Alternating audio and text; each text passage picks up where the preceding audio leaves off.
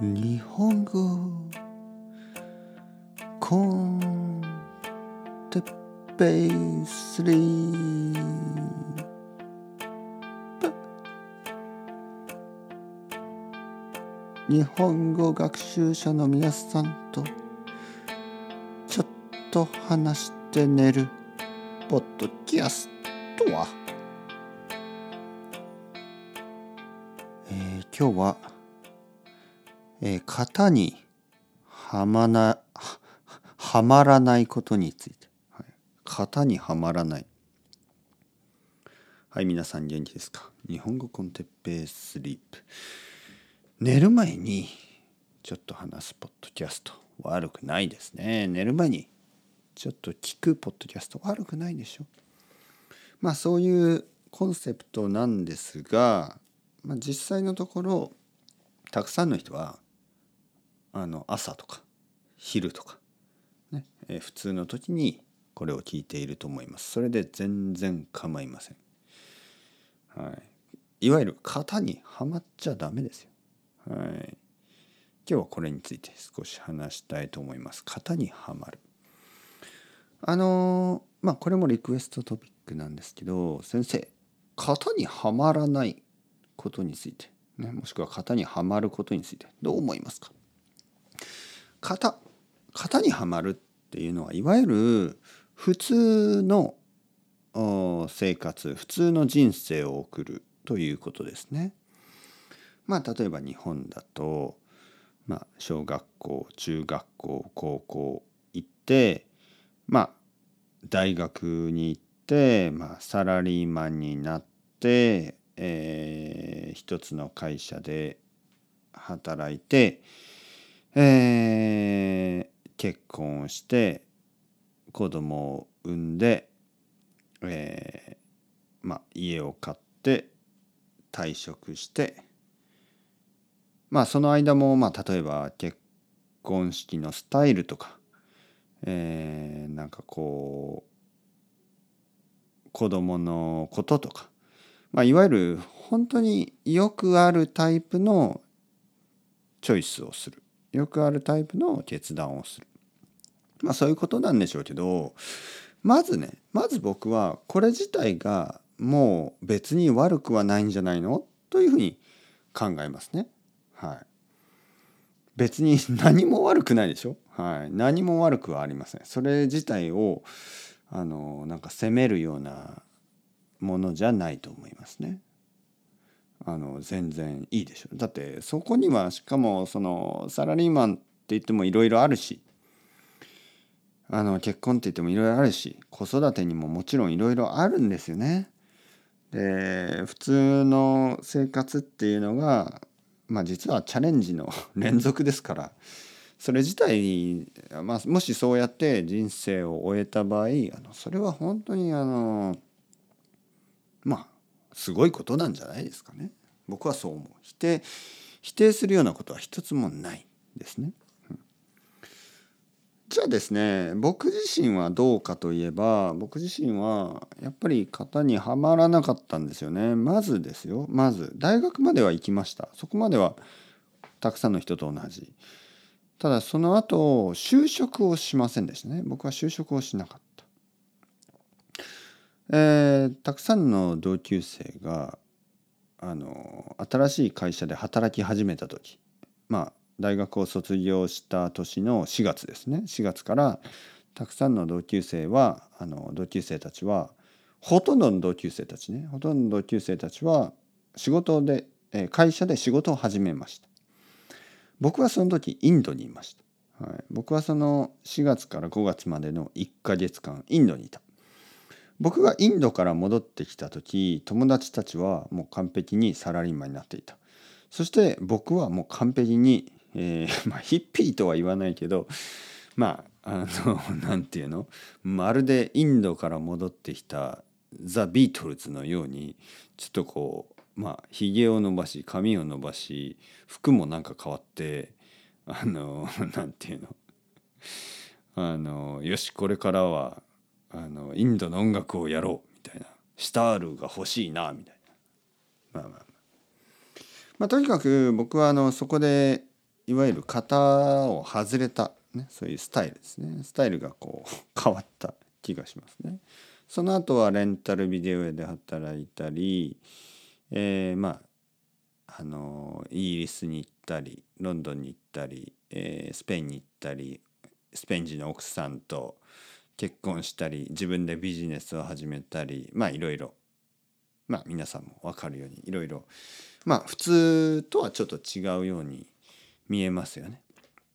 まあサラリーマンになったことは一度もないし今でもまあ僕の生活っていうのはちょっと他の日本人の、えー、人とはちょっと違いますよね。毎日毎日ポッドキャストを撮って、えー、レッスンをして、まあ、家で仕事をするしあのー、まあ奥さんもやっぱり外国人だしねあのなんかまあ僕は42歳の日本人の男ですけどちょっとやっぱりまあ多分ユニークな人と思われるかもしれないですね。でも、まあ、実際はですよ。実際はねあのやっぱり人間だから似てるんですけどね。本当に。なんかその違うことをしてるように見えても結局はねまあ同じような経験をするんですよ。多分僕がこのまあフリーランスとして仕事をしたりまああとはもちろん外国人の奥さんだし、えー、海外ねイギリスとかあのスペインにちょっと住んだこともある。でもまあ僕のその同級生とか友達とかサラリーマンになった友達にもまあ似たような経験はしてるんですよね。やっぱり人間関係とか、えー、なんかこういろいろな悩みとかなんかこう嬉しいこと悲しいこと楽しいことなんかそういうのは結構まあ遠くから見れば似ているし食べ物とかだってね同じような食べ物を食べてるわけですよ。僕にとってはねスペインのオムレツもトルティーヤ・デ・パタタスも日本のオムレツもまあ僕にとっては卵なんですよ。いわゆるこれ解像度の問題ね解像度。解像度と言いますね。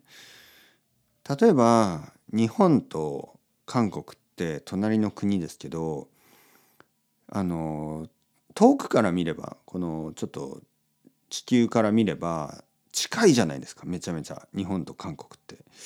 で例えば日本とスペインって結構遠いですよ遠くに見えるけどでも宇宙から見たら、まあ、地球の中だからめちゃめちゃ近いんですよね。で地球と月とか地球と火星とかもなんか遠くに見えるけどまあもともと離れてみればかなり近いわけですよ。なんか人間の生活ってなんかいろいろなチョイスをなんかこうしてるようで まあ似たり寄ったりなんですよね。いわゆる型にはまるはまらないその大した差ではないっていうことですね。ただですよここで大事なのが僕は型から外れることは怖くはないし別にどうでもいいと思ってるんです。型にはまっててもいわゆるステレオタイプというかいわゆる普通の生活でもいいしえー、ちょっと変わった生活でもいいと思ってる。なぜ？なぜかといえばまあ遠くから見ればねその解像度を上げれば大した違いがないと思ってるから。だから怖くないんで怖くないから普通の生活でもいいと思ってるし怖くないからあの普通じゃない生活でもいいと思ってるんです。いわゆる怖い人怖い人っていうのはなんかすごくそのその違いをちょっとロマンティサイズしてる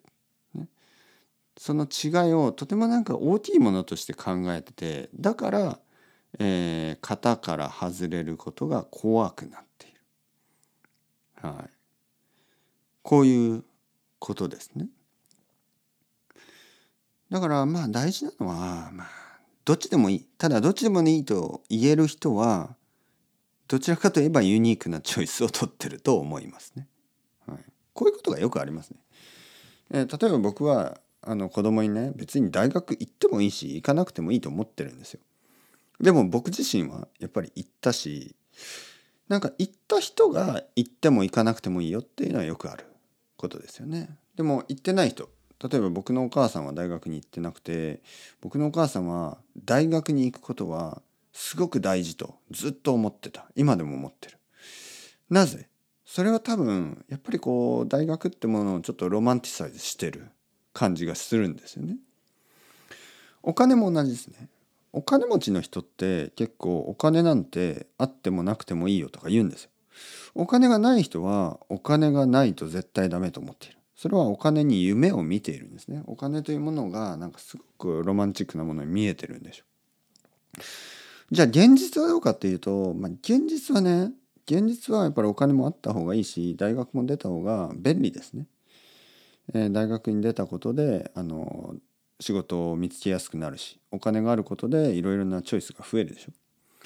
でも本当のことを言えばまあどっちでもいいんです。たださ最初に言ったようにねどっちでもいいと言える人は結局持ってる人なんですね。いわゆるちゃんとまあ経験すれば経験したものはそんなに重要じゃないと初めて思えるんですね。そして経験してないものはずっとこうなんかこうロマンティサイズされてなんなんかこういいもののように見えるんですね。持ってないものはなんかいいもののように見える。だからやっぱ持った方がいいですよね。経験した方がいいでしょ。いろいろな経験をしていろいろなものを持ってその後であこんなの大したことないと思いたいですね。まるでブッダのように ブッダってそうですね。ブッダっていうのは王様王子様ですごくこ